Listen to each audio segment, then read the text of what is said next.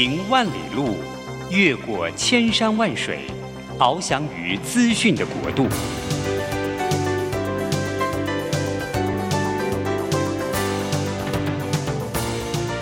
以全方位的视野，飞向更高更远的目标。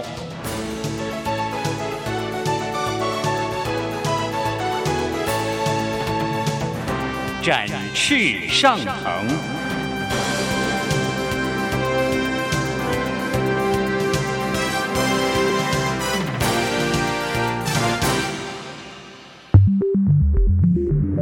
新冠疫情让世界变得不一样。工作职场、生活形态都在翻转变革，学习变成日常的必要必须。让俞国定每周为您搜寻、萃取一本国外热门新书，与你在空中分享。俞国定制作主持，愉快读好书。欢迎大家来到愉快读好书，我是俞国定。每个礼拜一的早上八点钟，我们在台北 FM 九零点九和桃园 FM 一零四点三，我们同步播出。欢迎大家在空中相会。我们今天礼拜一的早上，呃，我们来讲一个呃我很喜欢的题目，那、也是我很关心的题目，就是天文学。大家就觉得很奇怪，怎么会讲天文学？呃，我一直很喜欢天文学，我也呃常常有的时候。啊、到呃去旅行的时候，到郊外的时候，到远的地方的时候呢，我看到抬头看起来满天的星斗啊，那个时候有一些特别的感觉。那我也对于这个天文，我觉得它是一个很深邃的一个学问，但是呢，是一个很吸引人的，因为它让人搞不懂，所以说就很深邃，很很很吸引我，想要去看一看。但是呢，看了一些书，看了一些呃资料之后呢，发觉哎，这真还是。像天文一样的这个无限的这个呃无限的宽大跟远大哈，所以我们今天我们就选了一本书，叫做《宇宙大惊奇》。这本书呢是一位日籍的呃作者叫左卷健男，他写的书。那这本书呢总共有五十二个不同的主题，就包罗万象，五十二个，每个礼拜一个主题。然后呢有三百六十六个。呃，知识，它变成这个每一天有一篇，你可以看一年啊，所以包罗万象。那这本书我看了一下，我就觉得说实在是太厉害了。它从这个太阳、月球、地球、行星到黑洞，到观星、到彗星、到星云，哇，无所不包。甚至于连那个呃火箭啦，呃这个太卫星啦，宇宙探索啦。这些东西它都包在里面，总共五十二个主题，所以这本书很有意思，叫《宇宙大惊奇》。那我们今天特别请来的我们认识的朋友里面，我们号称这个最厉害的这个天文学家，也是我们台北市天文协会的理事长刘志安老师，来节目里面来跟我们一起来谈谈《宇宙大惊奇》。早安，老师。呃，主持人好，好，各位听众朋友，大家好。对，刘老师啊，是这个呃。看起来好像你在天文学这领域已经这个爱好这件事情已经是是从高中到现在哈，已经有超过三十年了吧？哦，三十多年，四十年，三四十年了，三四十年，哇，这个真是厉害的。老老师是业余的还是职业的？呃，是业余的，业余业余的爱好者。对对对对对。呃，根据我的经验哈，这个业余爱好者功力很强大。哦，没有 哦，对不对？很多什么小行星都是业余爱好者去发现的。哦，没有没有，然后名字还定在上面，对不对？呃，对呃，小行星啊、彗星啊，都会有一些业余同好、业余爱好者去参与这方面一个发现。所以表示说，这个爱好者很多，对不对？其实呃，业余天文这方面呢，呃，从早期一直发展到目前呢，它就是在呃，处于除了个人的爱好之外，它也是协助。呃，天文学家去做观测，哦，哦，呃的一个互补的一个，就是去补补他们不足的一个地方。哦，因为天文学家他通常是一个很专注的主题，啊，去做一个比较深入的研究。嗯，那通常他会需要呃有更多的一些观测资料啦，或者是呃其他方面的一些协助。那业余天文同好爱好者呢，就是在这方面去协作，对，做一个协作。对对对。那大部分的是啊。呃自己的爱好啦，对对对对。我想要问老师啊，就是，是呃，因为我我对天文台也很有兴趣嘛，是，但是实在是不知道怎么进入哈。那每次仰望天空啊，哎，一个星都不认得，顶多只认识一找到一个北斗七星。对，我想问老师啊，第一个。如果我们要进入天文学哦，比如我们是个业余的，我们要我们怎么进去啊？这个这个看起来好像门槛很高，是不是？呃，通常都是误会哈，很多人都会认为说啊，上知天文，下知地理，啊，都会认为说知天文懂地理是一个很高深的一个学问。啊、那其实不然，说天文学它其实跟我们生活是很息息相关的一门自然科学。那它也是伴随着人类的文明从最早最早的文明开始一直发展过来。对，所以，我们人类的天文知识呢，它也是一直一直慢慢的去累积起来。所以它不是远远的东西，它其实就在我们身边。我举个很简单的例子，像我们一天二十四小时啊，一年三百六十五天呐、啊，或者是说一个月有三十二十九天、三十天，那这些都跟天文有关系，或者是说一年中的二十四节气，这些也都是跟跟天文有关系，所以它是很生，可以很生活化的。只是说，呃，我们平常对它比较不了解，然后对它就有点距离啊。这个距离，因为你呃。认为它很深奥，然后不敢去碰触它，那它的距离就会越来越远了。那应该怎么进去？那其实如果我是一个呃业余，但我对它有兴趣啊，其实其实很简单啊。你知道天气好的时候，晚上去抬头仰望星空哦，它就是一个很很能够去接近天文的一个很初步的一个方式、哦、啊。譬如说我们。啊，有赏鸟用的那种双筒望远镜，哎，它也可以拿来看星星。双筒望远镜就对对对，它也可以拿来看星星、看月亮。好，然后呃，当然不要看太阳哈，因为你看太阳的话，眼睛容易 眼睛会受伤。对对对对对对对，就晚上嘛哈。对对对，晚上去晚上去看星星啊，比如说你在黄昏的时候，就看到哎，天边怎么有一颗。很亮很亮的星，然后你都可以很好奇，从好奇想要了解，然后这个都是我们可以啊、呃、去啊、呃、入门天文的一个很好的一个方式，就是你对它产生好奇，想要去了解它。嗯，对。那我呃呃需要买一本什么星象图吗？还是要买什么一个望远镜吗？嗯还是要买一部这个越野车啊，带你到荒郊野外去。其实我们只要到没有光害，或者是光害比较轻微的地方，哦、然后天气好，都可以仰望星空。哦、那虽然说我们呃这一二十年，二这二三十年，因为我们的一个经济发展哦，那光害越来越严重，可是还是可以找到一些没有光害的地方。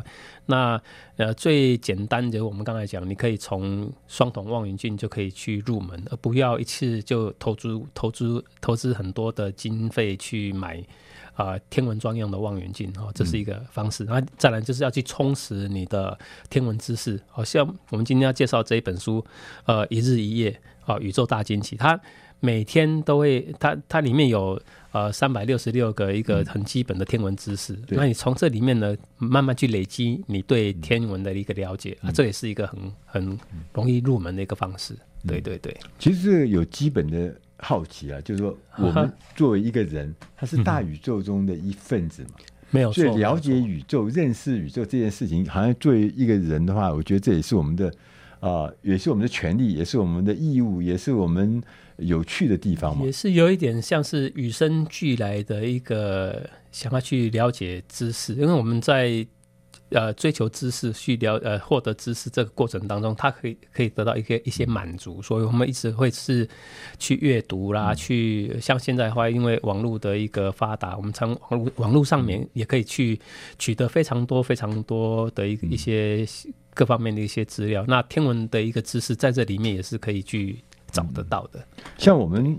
像最简单，像我们住在北部的人呢、啊，嗯、像我住桃园的话，我们就可以去什么像拉拉山这种地方吗？对。要住在台北的话，也许可能就去什么大屯山啊、七星山那边。对对，这些阳明山比较背向背对台呃大台北地区、哦、市区的一些比较没有光害的地方，哦、都可以去呃仰望星空。啊，对，我我好像呃呃，不是大屯山那里，好像有一个有一些地方是很多人去什么。什么湖啊，什么那那地方是不是听多很多人在那边、呃？大家比较常去的是擎天岗啦，那另外像是像是那个呃冷水坑，或者是说小油坑哦、或者是呃那大屯山下面那个那边都有几个停车场，其实那边也蛮暗的，哦、哎，那边也会有一些天文同好会去那边拍摄星空。所以我说，如果大家对于天文、对于宇宙有兴趣的话，其实也不必买很多的设备，也不必说具备了多少多少深厚的知识。其实就从你们家附近的山头，在一个呃没有月亮，最好是没有月亮、没有月亮的晚上，是 是然后呢就找一个呃晴朗的天空，然后就晚上就到那个比较暗、比较没有光害的地方，你就可以从那时候就可以开始欣赏。没错，没错。那如果说你家里有望远镜，你就带去。对对对对，对不对？对啊，当然如果说等到就从这边，你可以开始认识那个一个一个的不同的星。星座、星星，对，然后在每个后面都好像有看起来都有蛮多故事可以讲，对对对，很多知识在给。像大家也比较喜欢，比如说像有一些流星雨啊，嗯、那些都是可以去查到它的极大期的时间。哦，就它什么时候会来，什么时候会最多？对，对，对，对，所以那时候我们就等在那边等。对，那你就到一个没有光害的地方，你。甚至一个野餐垫啊，一个纸箱就可以铺在地上，嗯、你躺在那边就可以仰望星空，嗯、就可以去看流星。其实看着星空可以想很多很多的事情、啊。没有错，我们常常说哈，我们在推文在推这个呃天文科普的时候，我就常常会说，其实呃星空是给孩子的一个梦想的画布。哦，你给孩子一张空白的呃图画纸，拿给他一盒彩色笔，他拿起来就会。很开心的去开始画画他想象的一些东西。你只要不给他设限的话，他画出来的东西会往往会超过我们的一个哎惊奇。哎，很这个小这个孩子怎么可以画出这样子的东西？那我们给孩子一个星空，一片星空的时候，他会在这个星空里面去做他的梦想。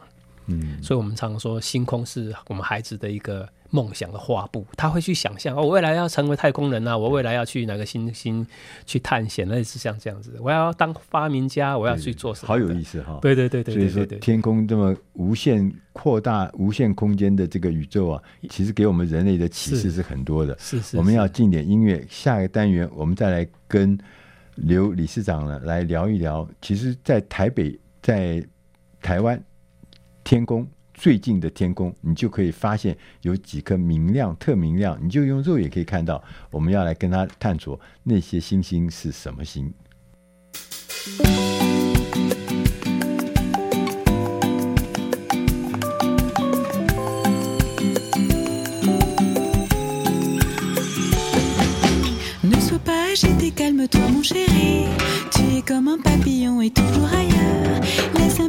de côté et pense à moi. C'est moi la plus jolie fille, la plus belle au monde. Et je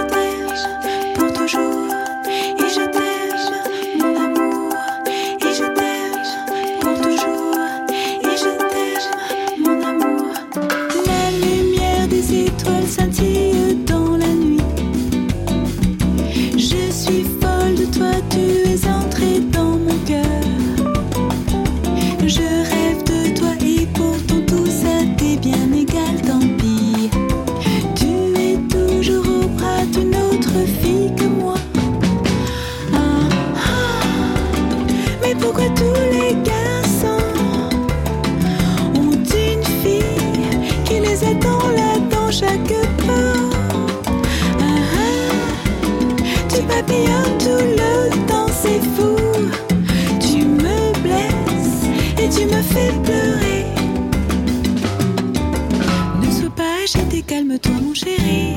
Tu es comme un papillon et toujours ailleurs. Laisse un peu les filles de côté et pense à moi. C'est moi la plus jolie fille, la plus belle au monde.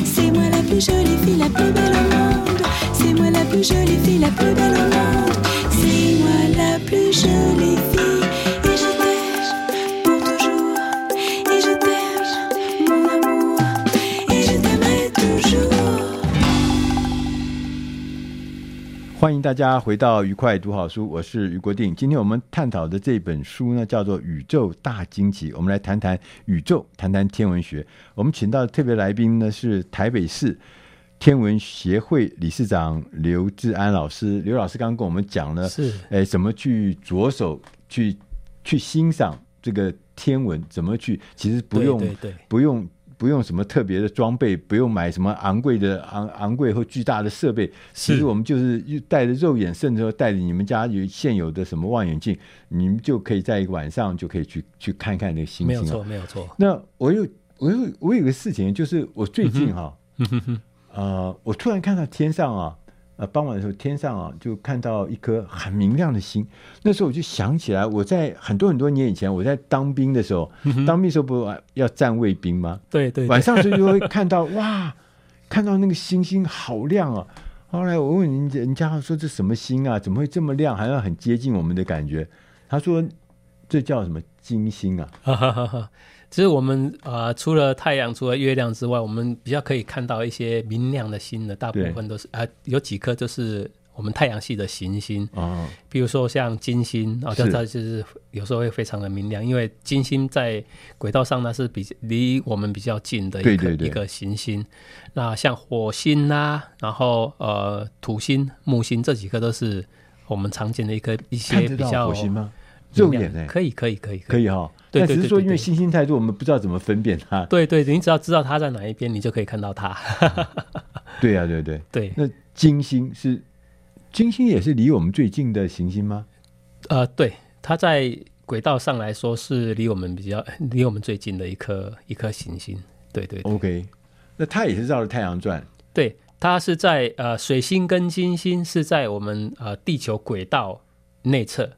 啊，所谓内侧就是更接近靠太阳的这一侧，更高接近太阳。对，那像火星、木星、土星、天王星、海王星，这些都是我们地球轨道的外侧啊，就是离太阳比较远的这一侧。是，所以所以说，呃，因为水星跟金星是在我们轨道的内侧，所以它会跟着太阳东升西落，所以我们不会在午夜的时候去看到水星，也不会在午夜的时候去看到金星，我们只会在。啊、呃，凌晨或者是黄昏的时候，哎，在晨昏的时候，哦，比如说太阳已经下山了，嗯，哦，我们看到水星跟金星，或者是说太阳还没上升之前，嗯、我们可以看到水星跟金星。对，所以啊、呃，早呃以前哦，在古代，金星有两个名字，啊、呃，一个叫启明，一个叫长庚。哦，就在长庚，就长庚医院那两。对对对对对。启明呢是开启的启，明天的明。对对对，所以在早上看到的金星叫做启明，是啊，在黄昏看到的金星叫做长庚。哦，其实古时候对天文学就有很强大的观察的经验了哈。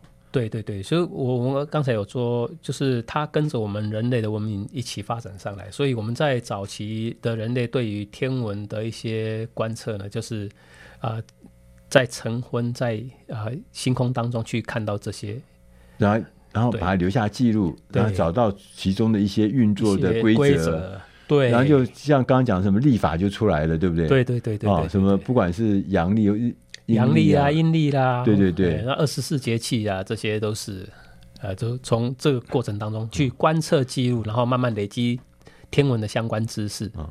那像我们现在在的是太阳系，对不对？我们所在的是太阳系，没有错。老师，能不能介绍一下我们几个兄弟姐妹的行星？我们是行星嘛，对不对？对，我们是行星。哎，我们行星。然后我们目前呢有八颗大行星哦，以前对，我们小的时候，我们这个年纪小的时候是九大行星，可是后来冥王星就被剔除了。那冥王星被剔除，它并不是不见了，只是说它被归类到另外一种。新的呃新的类别哦，叫做矮行星，高矮的矮叫矮矮行星，分类不一样。对对对对，分类不一样。它还是它，但只是。对对对对对对，我们太阳系大概就是太阳嘛哈，然后呃行星哦，那行星都有有一些行星会有卫星哦，像水星跟金星它就没有卫星好，那我们地球的卫星就是月球。月月对，所以我们太阳、行星跟它的卫星，那再来就是一些小行星。好，小行星小行星对，在呃主要的小行星带是在火星到木星之间一个小行星带。嗯，好，那边有成千上万个那个行星呃星星体的碎片呢，就是小行星带主主带的小行星。那在海王星的外面呢，还有那个古柏带。嗯，好，古柏带，然后我们太阳系的最外围、最外围、最外围叫做欧特云。好，那这里面呢，还有会有一些像是彗星啊这些东西。彗星就飞来飞去的这种。哎，彗星它也是呃，有一些是周期性的，啊，有一些是非周期性的。哦，它可能就是几千年、几万年才会再来一次的。哦，啊，那周期性的可能就是短周期的，它是两百年以内的。哦，这个叫短周期的彗星。哦哦哦，对对对对，所以，我们人类呃，对于呃，这个所谓太阳系的这个开发跟研究或者探测是非常认真的嘛？呃，我们就是从由近而远慢慢去观测，慢慢去观察。对对，所以我们最早人类最早的观察，比如说我们古代说五行哦，金木水火土啊，这些五行就是所谓的当时可以看到的五颗行星啊，是五颗行星哦，啊，就是五行就是水星、金星。好，然后呃，火星、木星、土星，就是金木水火土。哇，哎，那后来才去发发现到了啊、呃，天王星啊、海王星啊、冥王星，这是后后来才发现。那都肉眼看不到的吧？呃，对对，然后需要用到望远镜这样子的东西。哦，哎，所以我们在天文学的一个研究的一个呃历史上呢，就是最早最早在望远镜还没发明之前，哦，人类是用肉眼看，嗯，看到的。这这些星体，那望远镜发明之后呢，就开辟了另外一个新的视野，新的视野。哦，那所以说，以前可能千百年都用肉眼看，对。那有镜片，可能就这么两三百年的事。对，就是在四百多年前。哦，四百多年前。哦，就是呃，当那个伽利略他把，嗯、就是玻玻璃，他他把望远镜指向星空之后，哎、嗯。OK OK，那我就我还是很好奇，就是呃，太阳系是一个什么样的系统啊？它它有什么特别的不一样？其实太阳系它就是以我们的太阳为中心，是啊、哦。那这些不管是行星啊、小行星、彗星哦，这是这些东西都是以它的重力为中心去绕行太阳，构成一个 family，对，构成的一个系统，家族的感觉。对对对，那这是我们的太阳系。那再扩大在外面呢，就是、嗯、呃，我们的银河系啊，呃，有很多呃，先问说，像太阳系这样的组织，其实还有还有很多，对不对？还有很多，对对，几乎大部分的恒星，它的旁边都有这样，都会有系这个这些行星系统，就有这样系统。对对对对，那我们又是属于银河系中的一一块。我们是银河系里面一个小小小小的成员。我们的银河系小小的吗？对对对，我们的银河系像我们太阳这样子恒星呢，大概有几千亿颗。你讲慢一点啊！几千亿颗，几千颗还是要加一个亿字哈？对，几千亿颗，数不清的意思啊，就是非常的多。对，然后有大太阳系，有大有小啊，是太阳系。像太阳这样子的恒星有大有小。哦，对，然后大部分。大部分的这些恒星，它的旁边都会有行星系统哦，所以说你看，一个银河系就有几千亿个太阳系，对，的这样类似的组织，类似像这样子的行星系统，哦，这已经超出我们的想象了哈。对对对，对。我们现在找到的系外行星，就是太阳系的行星之外的系，其他的系统的行星，其他的恒星系统，像太阳这样子恒星的新系统。大概有呃五千多颗系外行星了，将近六千颗系外行星。这样的组织、这样的运作的系统、这样的家族，对，我们太阳系，我们太阳系的大行星只有八颗嘛。我们像刚刚讲水星、地、火、木、土、天、海。那除了这八颗之外，我们在其他的星系啊，其他的恒星系统已经已经发现五千多颗系外行星了。哇，我们是很大的家族哎，对对，就是光 宇宙是一个很大的家族哎哈，对对对对对。啊，其他的我们还没找到的更多啊，哦哦，对，那这是包含银河系以外的都，这个就是在我们银河系，就在我们太阳系附近的。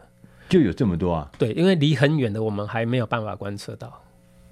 哦，对，就在我们太阳系附近的，嗯，就我最喜欢，我最喜欢读呃天文学的书或者是资料的时候，我就每一次读到这很多很多的资料或数据的时候，我就觉得哇，我们人真的是非常非常的微小、非常的渺小、渺小哈。我们这这个这个在这个大宇宙里面，我们真的是一个非常渺小。我们要进点音乐，下一个单元我们再来请台北市。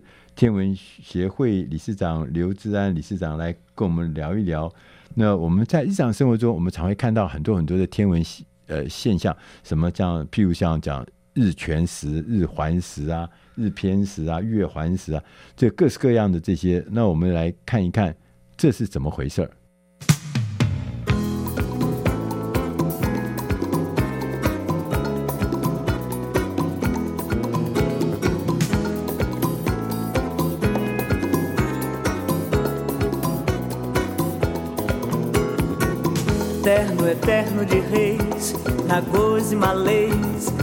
Jeji, Jexá. Ala dos alabês, Alá dos ilês, Bantu, Gantuá. Ruas por onde andei, cantando encantei, encanto a cantar. Menina, meninei, sonhos que sonhei, castelos no ar sons dos maculelês, Oh, cores de toda cor, carnaval e dor, canção popular.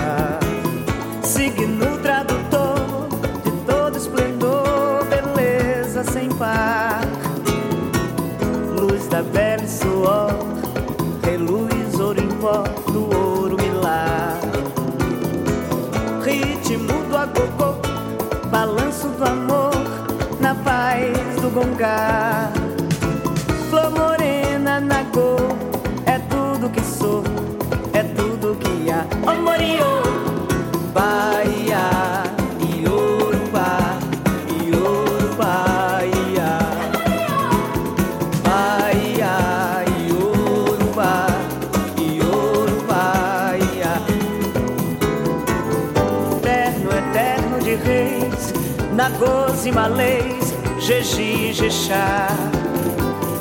Alá dos alabês, Alá dos ilês, Pantu, Gantuá. Ruas por onde andei, cantando encantei, encanto a cantar. Menina, meninei, sonhos que sonhei, castelos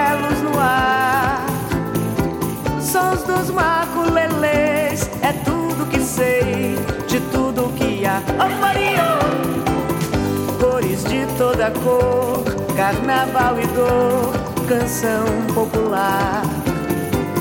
Signo tradutor de todo esplendor, beleza sem par. Luz da pele, suor, reluz, ouro em pó, do ouro milar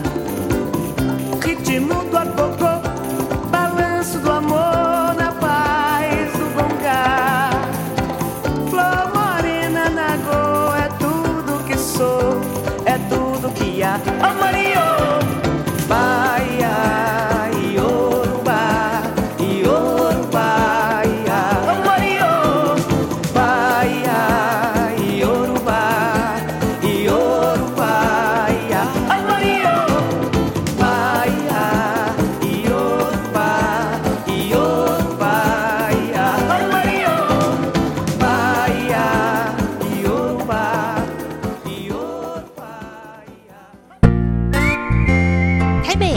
九零点九佳音广播电台，桃园 FM 一零四点三 Go Go Radio，宜兰 FM 九零点三 Love Radio，这里是佳音 Love 联播网，精彩节目欢迎继续收听。欢迎大家来到愉快读好书，我是余国定。今天我们的特别来宾是台北市天文协会的刘志安理事长哈，刘老师呢，他今天来帮我们解释《宇宙大惊奇》这本书。那这本书因为内容太多。太丰丰富，我我根本就觉得在这里面啊，大家可以去买这本书回来看。而且呢，它最好的地方呢是老少咸宜，就是你小学生也可以看，你你你年长的长辈也可以看，因为它讲的是很多基础的知识嘛。对，那想到基础知识，我就想起说，其实我们在日常生活中，我们常常会看到很多天文的现象。是，譬如说小时候我看到什么，呃，日全食，是 月全食，晚上啊 月亮。然后我还记得那个时候，呃，这个全食的时候，我们的阿嬷哈。Hey, 就叫我们去拿一个什么锅子啊，锅碗瓢盆通通拿出来，叮哐哐哐去敲 敲，把那个天狗啊赶走，加吐出来赶天狗，对不对？因为天狗把那个什么，把那个把太阳月太阳吃掉，把月亮吃掉，对不对？然后对对对对对，我会觉得哇，好有趣哦！其实这些这些天文的现象，其实就在我们四周会就会发生嘛。对对对对对对，那呃，离我们最近，在我们台湾本岛啊，离我们最近的一次日环食是在二零二零年，二零二零，哎，就是在没有多久，两三年前，对对对对，那个夏至六月二十一号，哦哦，我们在呃，它的天刚好是夏至，它的环哎，它的环食的中心点中心地带呢是从嘉义嗯。进来，然后在呃台东成功渔港那边出海。对，等下我们台湾呃，在大部分的地方都是呃，除了就是环食带可以看到环食之外，嗯、那其他地方都是看到很大的一个偏食。偏食啊，哦、对，这是一个呃，在台湾最近发生的一次日环食。那下一次呢，就是在二零七零年。啊，二零七零年。四十几年后啊，对对对对对对对。那二零七零年的话是在呃垦丁，好，在恒春半岛会发生日全食。嗯对，各位听众朋友，如果你现在还很年轻的话，你要记好，二零七零年，在四十几年前，我们曾经有一位天文学的专家告诉我们，我们约好在二零七零年的时候一起来看那个月环月环食月环日全食日全日全食，对，是在下一次的日全食日全食发生在二零七零年。对，那我想问一下，为什么会有月全食？为什么会有月环食？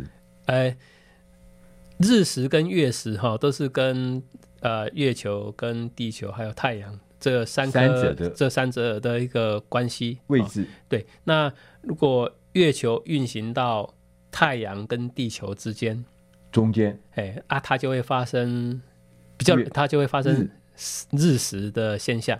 啊，哦，不管是日全食、日环食或者日偏食，哦，就是太阳挡住了，呃，月球遮蔽了太阳，呃，对对对对，哎，但是月球的影子落在地球上了。哦，好好好，那你要你是在这个影子的中心点的呢？那我们就可以看到日食哦，或是环食，或者是在旁边的话就看到偏食。哎，那月食呢？是月球跑到了地球的影子里面了。哦，那就是太阳、地球，再来后面是月亮。月亮，对对对，就是月亮跑到地球的影子里面。嗯，啊，这样子的话就会发生月食。那月食有月偏食。嗯。然后也有月全食，嗯，哎，然后还有一个那个呃月半影食，那是在地球的半影哦，嗯，所以它有地球的影子呢，啊、呃，有一个全影跟一个半影，是，哎啊，如果月球从全影的地方过去，它就会发生月全食，嗯、啊，如果从半影过去呢，叫做月半影食，啊，月半影食的话，通常比较不容易用肉眼察觉出来，嗯、必须要用拍摄的。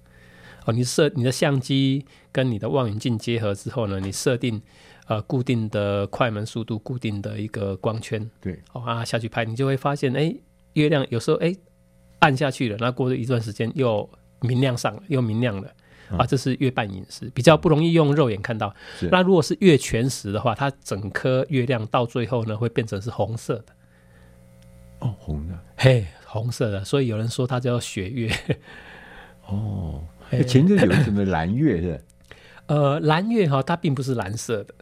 嗯，蓝月是在一个一个阳历的月当中，嗯，哦，出现了两次满月。那第二次的满月叫做蓝月。哦，就是月亮特别圆，特别大。对，比如说我们我们呃阳历的一个月份呢，比如说我们有时候是三十天，有时候是三十一天啊，那只有二月或是二十八天或是二十九天。嗯，那如果是在呃三十天、三十一天，那月初的时候发生一次满月，嗯，那它在月底的时候也可能发生另外一次的满月，嗯、那这个第二次的满月称为蓝月。哎、欸，老师，我现在还特别想起，就呃，我我有一个朋友啊，是、呃，他是日本人，他在菲律宾。那他在菲律宾呢，呃，有一个小岛，那小岛是在外海嘛，哈，是。然后那个小岛上没电，就是因为呃人也不多，然后这个 资源就是他要自己发电，所以每天到晚上十一点以后，他灯就关了。哇！所以那个时候地方是关心极为好的地方，太棒了，真的。我我，我每次去那边的时候，我都会晚上我都会干到一个东西，流星。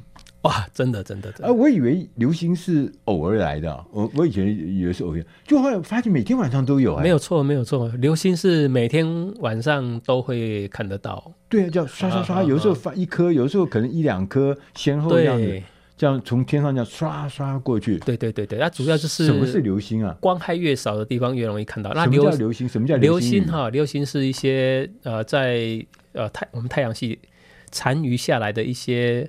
呃，就流星体，这流星体有可能是小行星的碎片，那有可能是彗星的尘埃，嗯。啊，这些尘埃就在我接近地球的时候，后来呃进入了地球的大气层，啊，那跟哎、欸、跟我们的大气层产生冲击的时候，摩擦，哎、欸，它也不算是摩擦，它就是冲击，哦，对，它冲击的时候呢，它产产生了高温高压，然后就点燃了这个星体啊，它就会发光。它就是流星的一个现象，哦，所以这个是很正常的。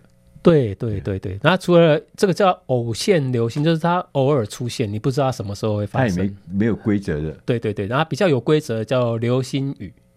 哦，流星雨，哎，流星雨。那我们一年当中有三大流星雨，嗯，啊，一个是在一月初，哈，大概一月三号、四号，嗯左右，啊，这个叫象限仪做的流星雨，嗯，然后再来就是八月。八月大概十二号、十三号左右，或者英仙座的流星雨。是，好，那呃，第三个是在十二月，也差不多在十二号、十三号、十四号左右，十二月的，哦，这个叫双子座的流星雨。肉眼看到这些流星雨呢，它是规模比较大，肉眼可以。对对对，就是它一个小时可能几十颗、上百颗的流星会会出现，一波一波这样过去吗？对，它就是有时候刷刷刷。哦，这样子啊，你你可能隔几秒就看到一颗流星这样子。哦，那还有一个就是彗星，哈雷彗星。我们小时候最好，我说天上那个哈雷彗星，对对对对对对对，说什么很很久才会来一次是？对，哈雷彗星呢，大概七十五年，七十五年才会回归一次。哦，哇，完蛋，七十五年，下次看到它的时候要很久以后了。啊 啊，对对对，那呃彗星的话呢，它通常就是。呃，几公里大小，几公里的一个大小，然后它呃上面有很多的呃水，或者是它本身是很多的冰啊，也有人称彗星是脏雪球啊，它很多有冰或者一些呃那个挥发性的一些气体在那边。那当它慢慢往太阳这这边靠近的时候，哦，那。受到太阳阳光的一个热热能的的照射呢，它慢慢的一些水蒸气啊，一些挥发性的气体就开始喷发。喷发之后呢，就我们就可以看到它的一些喙法啦，然后更接近的时候就有一些会尾啊，就尾巴长拉长，对对，就是我们所。古的古代的人称它为扫把星，哦，是扫把星，是不好的不祥之物啊。哎，那因为以前的人对它不了解，所以认为它是不良之、哦、不良的一些不祥不祥之物。对对对对对对对对，是。所以我在天文里面其实真的是很有趣啊。是是是，这个这个我们不要讲说远的，因为我们刚刚讲的这些，不管是金星，不管是水星，不管是流星雨，不管是彗星，都是我们。在我们成长过程中曾经出现，也也是我们用肉眼也都看到它，所以说天文学看起来很遥远，但事实上它其实就在我们身边，没有错，因为我们就是在这个整个大宇宙中的一份子，所以所有的事情其实我们都参与。那只是说有的东西比较远，所以我们不一定看得到，我们不一定见得到，但是它真实的在发生。我们等一下下一个单元，我要请。刘理事长，我要来谈一个我一直啊、多年来没办法解决的事情，就是说啊、速度、光速、距离跟时空 还有时间之间的关系。那如有没有所谓我们早上在看电视剧上面或者在电影上面叫穿越剧，我们有可能做到时间的穿越吗？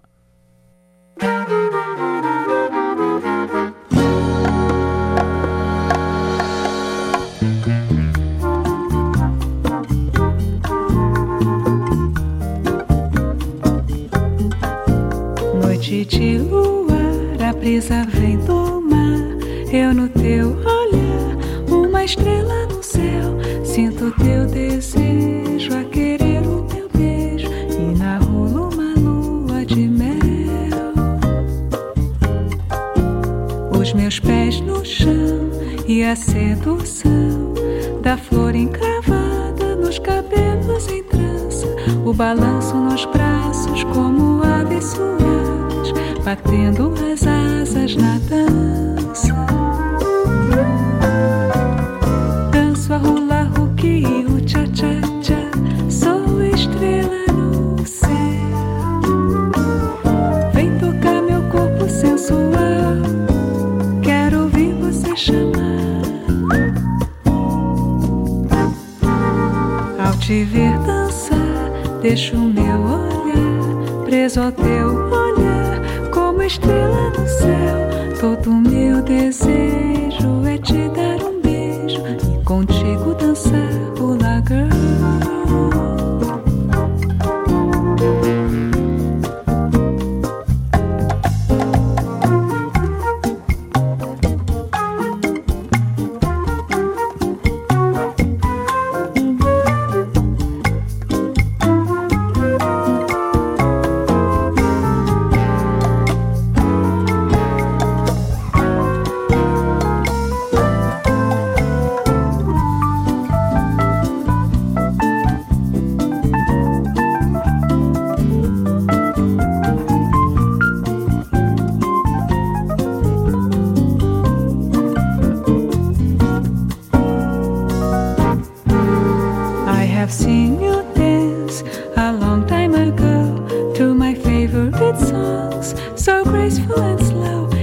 Movement you make is an artist's delight as you paint you a song with your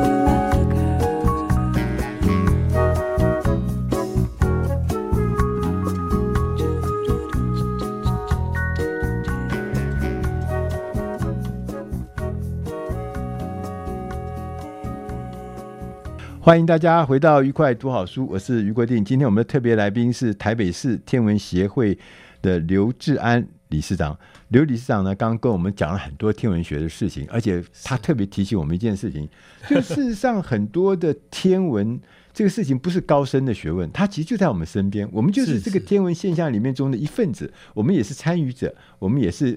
目睹者啊，像我们刚刚讲的什么天呃天文什么彗星啦、流星雨啦、什么金星啊，这些都是其实都在我们身边。什么四季的变化，春夏秋冬啦，我们会看到二十四个节气都是真实的在身边发生哈。那我这边就有一个问题，就是我多年来一直想不透的事情，就是说，譬如说我们天文学上常讲说，这个星球哈距离我们一万光年，就意思就是说。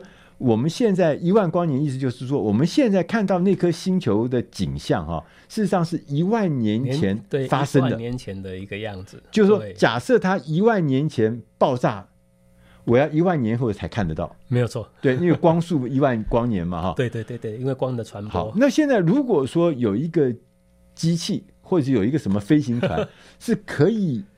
超光速穿越时空，哎，穿越可以可以可以可以超光速的话，它可以往前走，往后走，那就是穿越喽。那电视剧里面讲的穿越是真实会发生的吗？呃，其实很多都是一些科幻呐，就是说我们哎再去呃想要去更超前的去了解我们的宇宙，就、嗯、我们人类目前呃对现在的宇宙的一个了解，其实是非常的一个有限。啊，比如说简对对很少。我举个很简单的例子，就在。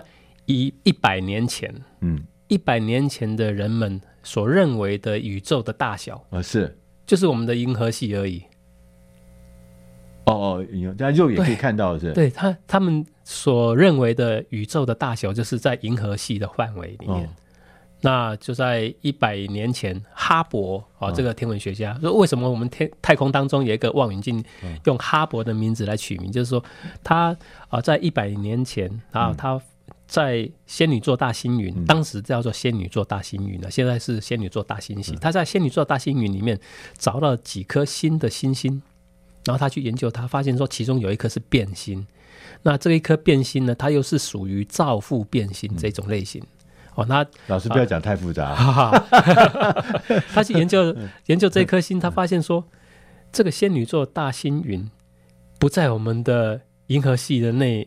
范围里面，它已经超越了我们银河系的外范围之外了。哦，就因为它发觉距离更远，是不是？对对对对，因为我们当时人们所认为的宇宙的大小就是二三十万光年而已。可是他发现这个银河，这个仙女座大星云啊，这颗变星，它应该是距离我们九十万光年之外了，更远呢，更远了。所以他已经把。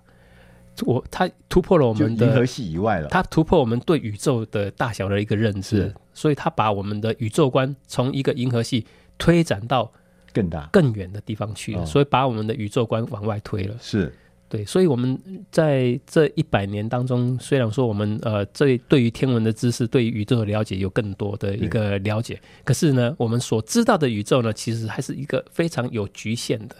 哦，所以在时空方面，这些呢，我们都是有一些想象。哦啊，比如说有没有虫洞，或者就是刚刚讲穿越时空的这些这些方式。对，那这些都是在我们的想象里面，可是我们目前还没有办法去证实它。哦。对，那个刘老师随便讲一讲，就把我们很多的梦想，对不对？当前当年很多事情未曾许下诺言，以为可以做穿越就回去，再重新的这个许下诺言，就原来这是现在做不到的事情，对？其实也不一定啊，因为我们所认识的宇宙真的是非常的有限，那未来可能有一些更。呃，更突破的一些理论，更突破的一些观测啊，那我们可能会又又有新的方式去解释我们这个，就像什么讲黑洞一样，我们对我一直黑洞说那是什么东西？他说什么光线都被扭曲了，什么时间可能也被扭曲了。对对对，因为黑洞它是一个质量非常大的一个物体，那它、嗯、它质量很大，可是它的范围很小，就是说可能像一个啊、呃，像太阳这么大的东西，把它缩小变成一个。手提包这么大，我们把一颗太阳，嗯，缩成像十几公尺的一个圆球，一个圆球，哎，那它就变成是一个小型的黑洞了。哦，把太阳的质量，嗯，压缩成几十公尺，对，那它的圆球，那它就是一个小型的黑洞，对不对？质量就变很大，对对。那质量很大，意思就是它的引力就很强很强很强，非常的强，超出我们想象的强。对，它的引力足以把时空。扭曲掉，然后把它自己包在一个里面，所以它变成是一个黑洞。所以光线都过去都连光的速度都没有办法从都被吸进去里面逃脱出来啊，都吸进去了。所以因为没有逃脱出来的时候，我们看不到它嘛。对，都都吸到里面去，所以没有回回回回射反反反馈给我们肉眼嘛。对对，所以我们只能观察它附近的一些周遭的一些东西，比如说周遭可能会有。呃，X X 射线的一个呃那个那 X 射线会发射出来、嗯、哦，那我们可能知道说，哎，这个地方可能会有黑洞哦，我觉得这个听起来就觉得好可怕，就是那是不是在他附近的人就附近的物资就不断的被吸进去，不断的被吸进去嘛，对不对？呃，他呃向着他去的会被他吸进去啊，如果是从他旁边呢，他就会拐一个弯 出去。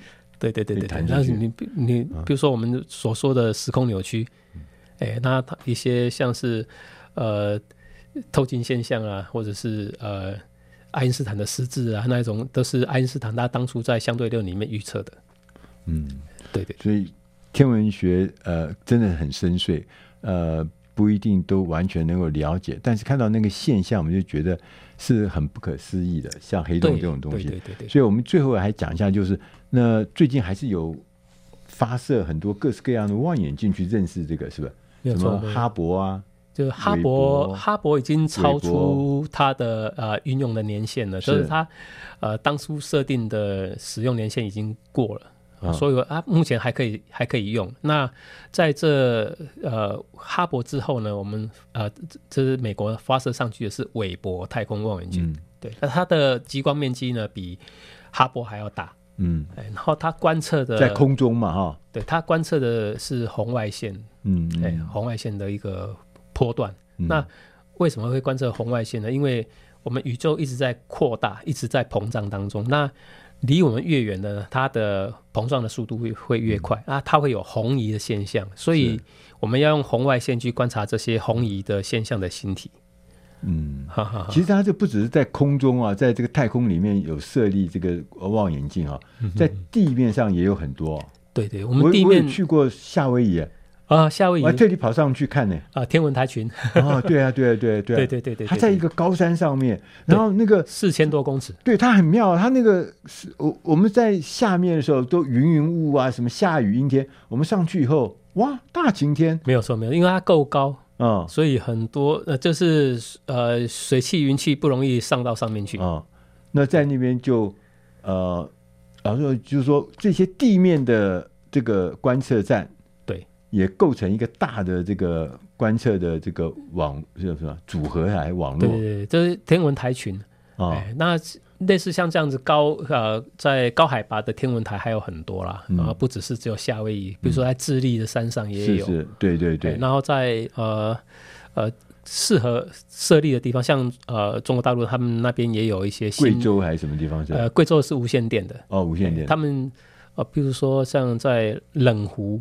哦，啊，他们最新的一个地方叫冷湖，他们他们也设了天文台，他们会去寻找一些高海拔，都是四五千公尺的高海拔去设立这些观测站，因为它相对比较洁净，对，因为它的大气透明度比较好，然后比较不会受到云云雨的一些天候的影响。那除了光学望远镜之外呢，还有无线电波望远镜。啊，所以我们作为一个人类。在地球上的人类，其实我们认识我们自己所处的这个太阳系、银河系，甚至整个大宇宙，来认识天文，作为这个大宇宙中的一小分子，我觉得这是我们很大的权利，也是很大的没有开心的这个呃呃知识哈，让我们知道我们在哪里，我们也知道这个世界在哪里。我们觉得这个事情是很吸引人的。我们今天非常谢谢我们台北市。天文协会的刘志安理事长，谢谢来节目里面来告诉我们这么多呃有趣的天文学，也许我们在未来岁月里面，大家在晴空万里的夜晚，我们大家一起在呃郊外，我们一起来观赏，来观赏同一片星空下，同一片星空，看看那繁星，对不对？看看满天的星斗。